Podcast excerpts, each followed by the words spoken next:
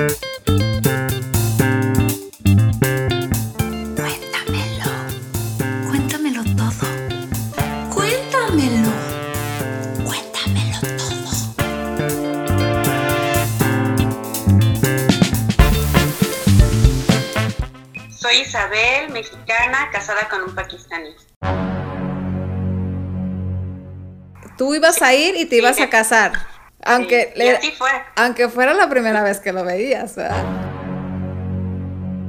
Fuiste a Pakistán, te casas, regresas, él se va a Dubai y a hacer todos los trámites para inmigrarlo a México. Sí, sí, fue mucha la espera.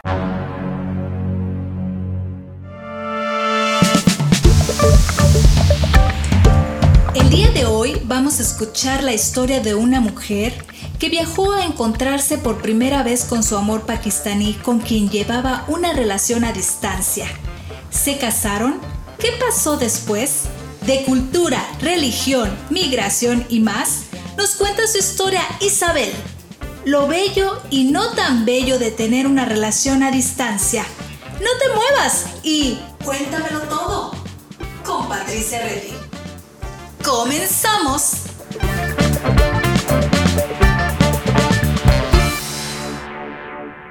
Isabel, gracias. Me gustaría que ah, nos hablaras un poquito de ti. ¿Quién es Isabel? Pues soy originaria de aquí, de Jalapa, Veracruz. Eh, estudié ingeniería industrial. Cuando conocí a mi esposo, trabajaba en un banco muy conocido. Actualmente vendemos ropa de Medio Oriente, de India, Pakistán, maquillaje árabe, pues eso principalmente. Vengo de un divorcio con un mexicano, eh, tuvimos un niño. No funcionó la relación y después conoces a un hombre pakistaní. Sí, así es, que, que me robó el corazón, a distancia, porque todo fue a distancia. Exacto, ¿cómo conociste a tu esposo? A un costado, eh, bueno, en mis vacaciones de, de este banco, eh, estaba en Facebook y a un costado apareció una página donde podías, eran como salas de chat, no tenía nada que hacer, entré y ahí fue donde nos conocimos. De hecho, no me imaginé que yo no sé mucho inglés, él no sabe español y utilizamos pues traductor, no había otra opción. Y así fue creciendo porque ahí me di cuenta de que realmente por internet sí se crean lazos, ¿no? Eh, y a veces llegas a conocer mejor a la persona que, que físicamente. Hablábamos sin vernos, sin conocernos y sin saber la foto del otro, uno del otro, porque en esta sala de chat hacías como un avatar. Entonces no oh. nos veían. Pasó así como un mes, yo creo, y nos mandamos fotos por, por correo electrónico. Aún así, pues no creía que fuera él y le pedí videollamada. Una vez que comenzamos a hablar por videollamada, eh, pasaron como ocho meses para que me pidiera matrimonio. A mí me dio mucha risa porque no creía en este tipo de relaciones, ¿no? Claro. Me dije que sí, tomándolo a broma, hasta que como a los dos años yo creo de estar hablando, me di cuenta de que estaba ya muy, muy clavada, muy enamorada con esta persona. Tuve un problema en mi trabajo fuerte, no recuerdo si me faltó dinero o si me faltó algún documento, pero la forma en la que él me habló, pues me hizo saber que era la persona indicada y la persona que yo quería para el resto de mi vida, ¿no? Entonces, de la posibilidad de viajar a Pakistán para conocer a su familia. Eh, sin embargo, en el Islam, pues no está permitido el noviazgo, programa lo de la boda y todo, que no hicimos fiesta, este, todo fue para que él pudiera venir, ¿no? A México. Eh, él trabajaba en Dubai volamos ambos, eh, programamos nuestras vacaciones, volamos a Pakistán, nos casamos, cada quien regresó a su país, él a, Dubái porque tenía que terminar su contrato y diez meses después vino a México. Oh, Así como comenzó. ¿Eso hace cuántos años fue? Desde 2010 comenzamos a platicar por internet, entonces tiene ya nueve años de que comenzamos a, a hablar, ¿no? Ya de a los tres años y medio fue cuando fui a Pakistán a casarme y él tiene más como cuatro años y medio aquí en México, más o menos, ya se nacionalizó. ¿Cuánto tiempo estuvieron platicando a distancia? tres años y medio. Tres años, imagínate, se escucha mucho, mucho tiempo y, y seguramente habrás escuchado gente que, que, te dijo, ay, qué paciencia, qué flojera esperar tres años por alguien, ¿no? Todos a mi alrededor me decían que lo normal de que, que tenemos el concepto que tenemos de las personas de Pakistán, ¿no? Que pues terroristas, Em, y que era muy peligroso el viajar sin conocer a la persona, que cómo era posible que me atreviera a hacer algo así, eh, más teniendo un hijo, pero pues sí, este, lo pensé mucho tiempo y todo se pone en una balanza, ¿no? Y al final ganó el, la emoción de, de querer ir, ¿no? Y conocerlo, y gracias a Dios todo salió perfecto. Pero sí, todos a mi alrededor me dijeron muchas cosas, no lo creían, incluso mi hermano me hacía burla eh, y de broma siempre me decía, tu novio cibernético, ¿no? Que nunca iba a venir a, México y tenía miedo de que no regresara. Exacto. Cuando eh, tienes una relación online te tiran de loco. Sí. De verdad, porque se cree que, el de, que no es algo serio o que el otro va a tener otra pareja eh, en su país, ¿no? ¿Qué pasa? ¿Qué pasa? Pero también pasa que de verdad hay gente que sí está comprometida en querer eh, una relación con alguien que se tiene a distancia, ¿no? Tú ibas a ir y te ibas a casar. Aunque, fue. aunque fuera la primera vez que lo veías, ¿verdad? Lo hablamos mucho, porque cuando tienes tres años y medio, obviamente ya has platicado de hasta lo que no. Pues, ¿qué pasa si me ves y no te gusto? ¿Qué pasa? No sé, cualquier otra cosa, ¿no? Pero pues estábamos muy decididos a hacerlo y te digo, ya es más, fue amor a primera vista. Yo creo en cuanto nos encontramos, ahí, ahí caímos los dos, redonditos. Y se te ve, se te ve en la cara. Sí. Se te ve la emoción, de verdad, tu rostro te delata. Se ve que de verdad tú estabas tan em, emocionada de, de verlo y, y, y, quizá en tu cabeza pasa aquí cuando lo viste por primera vez. Se, se te ve muy pues contenta sí, gracias a Dios, y todo ha salido bien. Y normalmente pues no tienes con quién platicar estas cosas, ¿no? Y ahorita el platicarlo es revivirlo, ¿no? El recordar esos momentos. Bueno, desde antes de que fuera a Pakistán, me acuerdo que él platicaba, mira, me compré estas botas, ¿no? Y llevaba un que pues tienes que adecuarte al lugar a donde vas a ir, no puedes ir en minifalda. Entonces llevaba mi pantalón de mezclilla, un poncho, jorongo, no sé cómo le llamen, largo, y mis botas azules. Entonces, él mismo me dijo, cuando yo te vi llegar en el aeropuerto de Islamabad, lo primero que busqué fueron tus botas, porque tanta gente, y fue como te reconocí. Y bueno, a mí me dio mucha risa. Y bueno, llegando al, aeropuerto, lo primero que hicimos fue ir a comprar ropa, ¿no? Adecuarme al lugar. ¿Fue difícil tener la visa de Pakistán? No, gracias a Dios.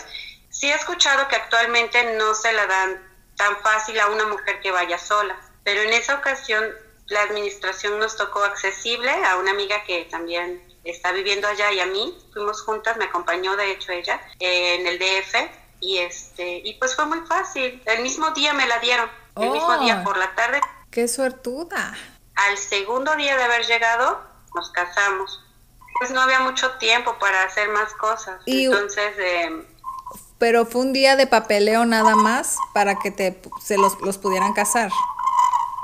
Sí, de hecho solo me pidieron mi identificación de aquí, del INE. Oh, my God. sí, todo muy, muy, muy fácil, muy rápido. La familia de él, muy linda. Ellos fueron lo que nos, los que nos acompañaron, ¿no? ¿Qué, te, ¿Qué dijeron tus papás, su familia, amigos? Bueno, tu hermano no te creía, por fin ve que sí te vas, pero tus papás, ¿qué pasó? No, mis papás fallecieron. Ah, tus, ay, Dios mío. Perdón. Entonces, ¿nada más tienes a tu hermano? Sí, eh, de hecho, pues estaba solita completamente con mi niño. Y pues mi hermano vive aquí junto, vivía porque ya se fue a Cancún, pero en ese tiempo vivía aquí junto. Y, este, y pues nos veíamos cada fin de semana, ¿no? Y, pero de ahí en fuera, pues mira, estaba yo solita con el niño lo dejé con su abuelita paterna encargado, obviamente, ay, fue muy difícil ¿eh? tomar esa decisión, fue muy difícil en su momento, pero pues o sea, salió bien, no me arrepiento, pues nadie más podía opinar, ¿no? Ni tomar la decisión por mí más que yo. Dentro de lo que cabe fue lo bueno, porque yo creo que si hubieran vivido mis papás, hubieran dado el grito en el cielo, más por la religión. Mi papá católico de hueso colorado. Y su cultura, su religión, y te pareció que a lo mejor no estaba mal. Me enamoré de su cultura. sí, porque una vez que tú decides casarte con alguien de, de otra cultura de otra religión, etcétera, es porque lo estás aceptando con todo, ¿no? Eh, he visto muchas amistades que se casan y hablan muy mal del país de la pareja, ¿no? Y no sé, este, bueno, si te estás casando con esa persona, es como si alguien, si él hablara mal de México, ¿no? Este, yo me sentiría mal hasta cierto punto porque es mi país. Igual en su caso, ¿no? Me estoy casando con él, a mí me encanta Pakistán, amo Pakistán y a su familia y a su cultura y a su idioma y a su comida, etcétera, ¿no? Sí, sí he escuchado a muchas chicas como quejándose, ¿no? Por ejemplo, de India, las que están casadas con indios, o de Turquía, cosas que pasan en Turquía, las que están casadas con turcos. Entonces, qué difícil vivir así, que no te gusten las cosas de él, pero te gusta él. Cuando estuviste ahí en Pakistán, ¿cuánto tiempo estuviste en Pakistán? 20 días. 20 días nada más y te regresaste. Cuando llegaste a Pakistán, ¿cómo, cómo viste Pakistán? Si hubo mucho choque cultural, eh, eh mucho porque tenía la noción, ¿no? Pero bueno, tú sabes el baño como es por allá, ¿no? Que es atrás del suelo. Eh, el ver que los varones andaban de la mano, yo pensé que eran gays, pero no. Incluso, este, pues en las motos andaban en posición medio extraña. no, de ahí en fuera me imaginaba cómo iba a ser, pero hasta el cielo es de un tono diferente. La tierra es árida, ¿no? Es diferente. Lo que es Pakistán e India son muy parecidos, hasta en el idioma, la comida, qué tan condimentada, eso. Al principio mi estómago, no, que no estaba acostumbrado, sí al picante, pero no a los condimentos.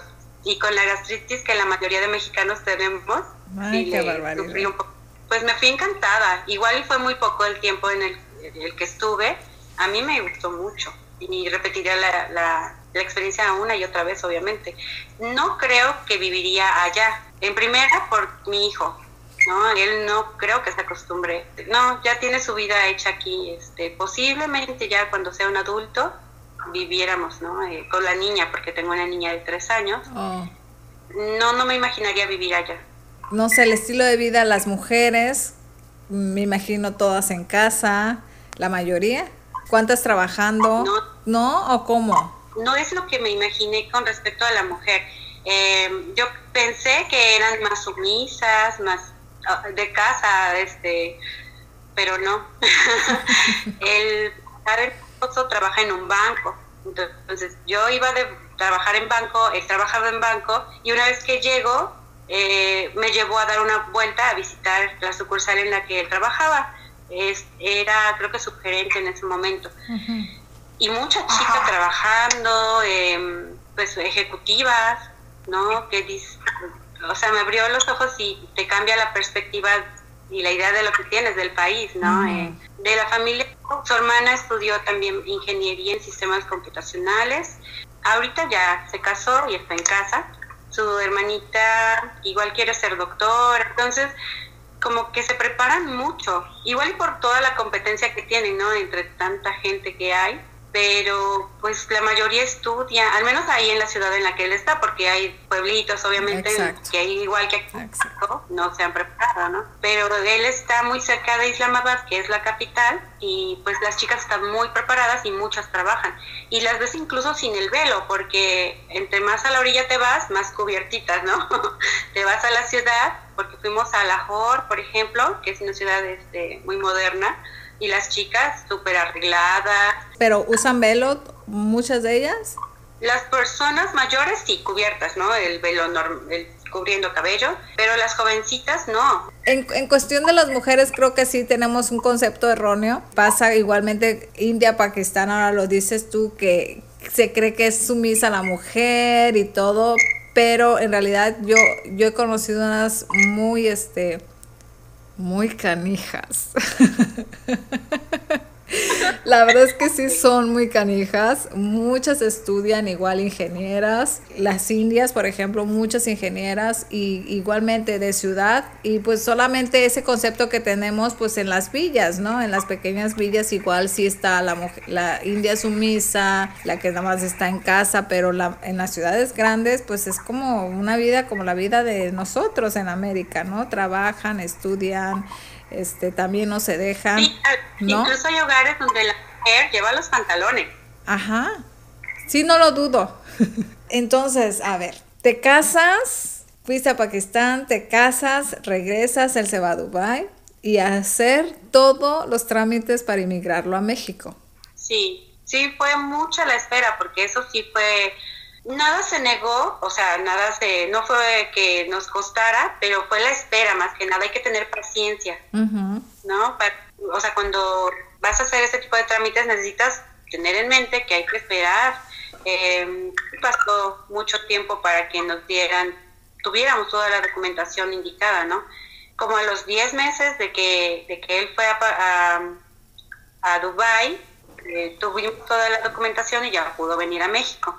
Posteriormente, bueno, entra con su tarjeta de residente temporal y a los tres meses que embarazada. Ah, ya, ya. que, digo, no, lo esperábamos. Y le dan la, ciudadanía con eso, ¿verdad? Creo que ah, cuando tienes un hijo, cuando tienes un hijo mexicano, adquieres más rápido, ¿verdad? La residencia o qué es lo que les dan. Un año antes, sí si no hubiéramos tenido bebé, eh, a los dos años obtendría la nacionalidad. Bueno, a partir de los dos años puede tramitar ya la nacionalidad. Ya con la bebé, al año. O sea, adelantamos un añito, como quien dice. Ah, ok. Ah, mira. Sí, pero pues sí fue preocupante porque te digo que no tenía trabajo. pues sí, angustiante que al momento no le quiso decir a su familia. Yo creo que les avisó cuando ya tenía yo como siete meses de embarazo algo por el estilo de que, ah, sorpresa, ¿no? En un par de meses van a ser abuelitos, algo así. él estaba más preocupado del trabajo ahorita que estar comunicando que iba a ser papá, ¿no? Me imagino. Pero para que vean las, las responsabilidades de traer a un esposo extranjero a México, ¿no? Y que ponerse a pensar desde antes, desde antes cómo le van a hacer, porque probablemente los primeros meses no va a haber trabajo, no va a haber dinero y de dónde van a sacar el dinero para los gastos. Sí, más ellos que traen otra mentalidad de que no, bueno, el, el hecho de que tu esposa mantenga el hogar es un poco difícil, ¿no? De asimilar para ellos. Les pega en el ego en estos países no es tan, no creo que sea común. Yo no he escuchado de alguien que diga no es normal el ver que la mujer salga y que el esposo se quede en casa. Aquí sí. Actualmente es más fácil para una mujer encontrar trabajo. Pero bueno, es un proceso a fin de cuentas, ¿no? Y te digo, es lo que hay que tener en la mente, que, que hay que tener mucha paciencia. Y bueno, ya llega a México. ¿Y qué pasó? ¿El, ¿Qué pasó con vamos a tocar el tema de la religión. Tú descubres cosas del, del, Islam que te llaman la atención, que te gustan. ¿Tu esposo es muy religioso? Sí, ora, no toma, no fuma, no come, no comemos puerco, pero me respeta mucho. Yo volví al Islam hace, antes de que fuera Pakistán. Yo creo que como un año antes de que fuera Pakistán. Pues ya fui como musulmana. Sin embargo, no soy, nunca he sido muy, muy, muy religiosa. Entonces sí es algo en lo que creo, pero tampoco investigo demasiado y me tiene mucha paciencia por lo mismo, ¿no? O sea, no es de las personas de que, oye, a ver a qué horas vas a investigar o vas a aprender o no, me deja a que yo solita, conforme a mi velocidad, vaya, que yo vaya aprendiendo, ¿no? Entonces, durante este tiempo que platicaste con él a distancia y en esta búsqueda de, de, de su mundo, ¿no? De lo que es él, descubres el Islam y, y, dices, de aquí soy y es tú decides, como, des, como dices, volver al Islam, ¿no? Que muchas decimos convertirse musulmán y ustedes dicen volver al Islam. Yo veo que no va nada en contra de lo que yo creo, ¿no? De lo que siempre he sentido. ¿Le están enseñando algo a tu hija sobre el Islam? Sí, la oración, pero lo básico, apenas está aprendiendo. Se ha, de ver, se ha de ver muy bonita orando. Sí. Ahí junto al papá, aunque no entiende muy bien qué es, pero pues así es, poco a poco. Él cuando llegó a México no sabía mucho español, ¿verdad? Dices que no sabía. ¿Cuál es el idioma que se habla en Pakistán, en donde él es? Urdu. Urdu. Hablan urdu, él habla pashto y habla mm, panjabi. Y cuando llegó aquí, pues conmigo era inglés. Como al, cuando regresó de, de Cancún, que te digo que fue a buscar trabajo y que no encontró, eh, como que le de que tenía que comenzar a aprender el, el español, porque desde un principio le había dicho eh, que lo aprendiera, pero no le echaba muchas ganas, como que él tenía la esperanza de que en inglés lo contrataran, pero no. Entonces a partir de ahí comenzó pues a practicarlo, practicarlo, y lo que tienen ellos, yo por ejemplo, si no hablo bien algo, me da pena que me escuchen, me chiveo, me chiveo hablándolo, pero ellos no, ellos son muy aventados, y aunque lo pronuncie mal, lo habla sin problema, ¿no? Y eso le ha ayudado mucho. Ahorita ya sin problema lo platica con la gente, pues imagínate, el trato también en el local le ayudó. Exacto. ¿Tienen alguna característica que los identifique a, a, los, a los pakistaníes? ¿Algo curioso que les hayas encontrado? Que dijeras, esto es muy de un pakistaní, así es un, muy pakistaní. Pues si acaso el movimiento de cabeza que es muy parecido al de India, ¿no? Que el que hace así, yo no ah, puedo. ¿También ellos lo hacen? Eh, a mí me parece gracioso porque yo no puedo, es como, no, no, no puedo. lo he intentado, pero... Pero de ahí en fuera no, no había algo que fuera así diferente a, lo, a otros países, ¿no? Sí se enfocan más en hablar con los hombres, hombre con hombre. Oh, sí. Entonces, si tú vas... No te, ni te saludan, a ti como mujer. Ajá, es, pero no es tanto por falta de respeto que seas ignorada, sino al contrario, ¿no? Porque como varón hacia la mujer, pues no, y más a la mujer de alguien más, no, no se dirigen directamente, ¿no? No dan la mano al saludar. Al saludar. Cuando llegué, sí llegué y le planté un beso en la mejilla, pero fue el instinto mexicano. Ya, ya. Entonces, sí, sí, se sacó de onda, se brincó. es que en México somos más apapachadores, ¿no? Como que llegas y el abrazo y hasta aprietas a la persona, ¿no? Para mostrarle el cariño allá pues no, es un poquito más frío, más reservado. Exacto. Eh, de hecho, yo no sé si en las escuelas ellos van mixtos también o, están separados. La escuela donde estás, hermanita, ahorita sí es mixto, pero pues hay escuelas donde están separados ah, y las, sí las hay. Y en todas partes, que nada para damas, para caballeros, o sea, como que sí segmentan mucho, ¿no? Oh. Sí separan mucho. Oh, sí, sí, sí, sí, he visto, me, aquí en Estados Unidos me llegó a, me llegué a encontrar a como muchos árabes, que bueno, no son pakistaníes, pero árabes, que eh, en el parque así, un grupo de hombres de un lado, unas mujeres del otro, como que se reunieron varias parejas en el parque, ya sabes, y pero las mujeres platicando con mujeres y los hombres con hombres. Y se veía tan, tan curiosa la escena de, de, yo verlos así tan separados, pero no es separado de poquitos separados, así de un grupito aquí y luego un grupito acá, no, un grupito aquí y el otro grupito hasta acá, o sea, como una brecha muy grande entre el grupo y el otro, pero de repente iba uno, a un hombre así, al grupo de mujeres, como yo creo hablarle a la esposa o decirle algo, este, oye, esto y el otro, y ya se regresaba con los, con los hombres, pero sí muy separado. Era tan curioso ver eso, esa barrera, ¿no? Que tienen que hasta en las fiestas, ¿no? Pasa mucho, ¿no? Que vas a las fiestas y cada quien, las mujeres con las mujeres, los hombres con los hombres. Ahora, este, pues seguir trabajando en las tiendas en México. Sí, abrir más negocios, a ver qué más se nos ocurre. Y ahora que ya pasó el tiempo que habla español, ¿ya no quiso buscar en otro, en otro lugar trabajo? Pues mira, la situación como en todas partes está difícil, aquí en, Jalapa principalmente. nos encantaría en algún futuro cercano ir a Canadá. Si se da, adelante. Si no, pues le echaremos todas las ganas aquí, ¿no? Porque también eh, en cuanto a la República Mexicana, en todas partes puedes encontrar eh, pues inseguridad, ¿no? De ahí en fuera ya él es muy jalapeño. Me platicaba que cuando regresó, fue hace unos meses a visitar a su familia a Pakistán y que él se sentía raro al llegar. Ya. Hasta la misma gente le decía, bueno, ¿por qué das tanto las gracias? que ah, shukria, shukria, que le llevaban un vaso de agua, ah, shukria, ¿no? Para todo, y normalmente no lo hacen. eh, al manejar también ya, ya parece hormiguero. Sí. Pues ya, manejaba precavido, ¿no? En Pakistán. Pero en México de repente también manejan. Bueno, en el DF, pero en Jalapa a lo mejor son más tranquilos, ¿no? Sí, son, son más tranquilos, aparte es más pequeño. Entonces, igual este, la ciudad ya la conoce de pies a cabeza mejor que yo.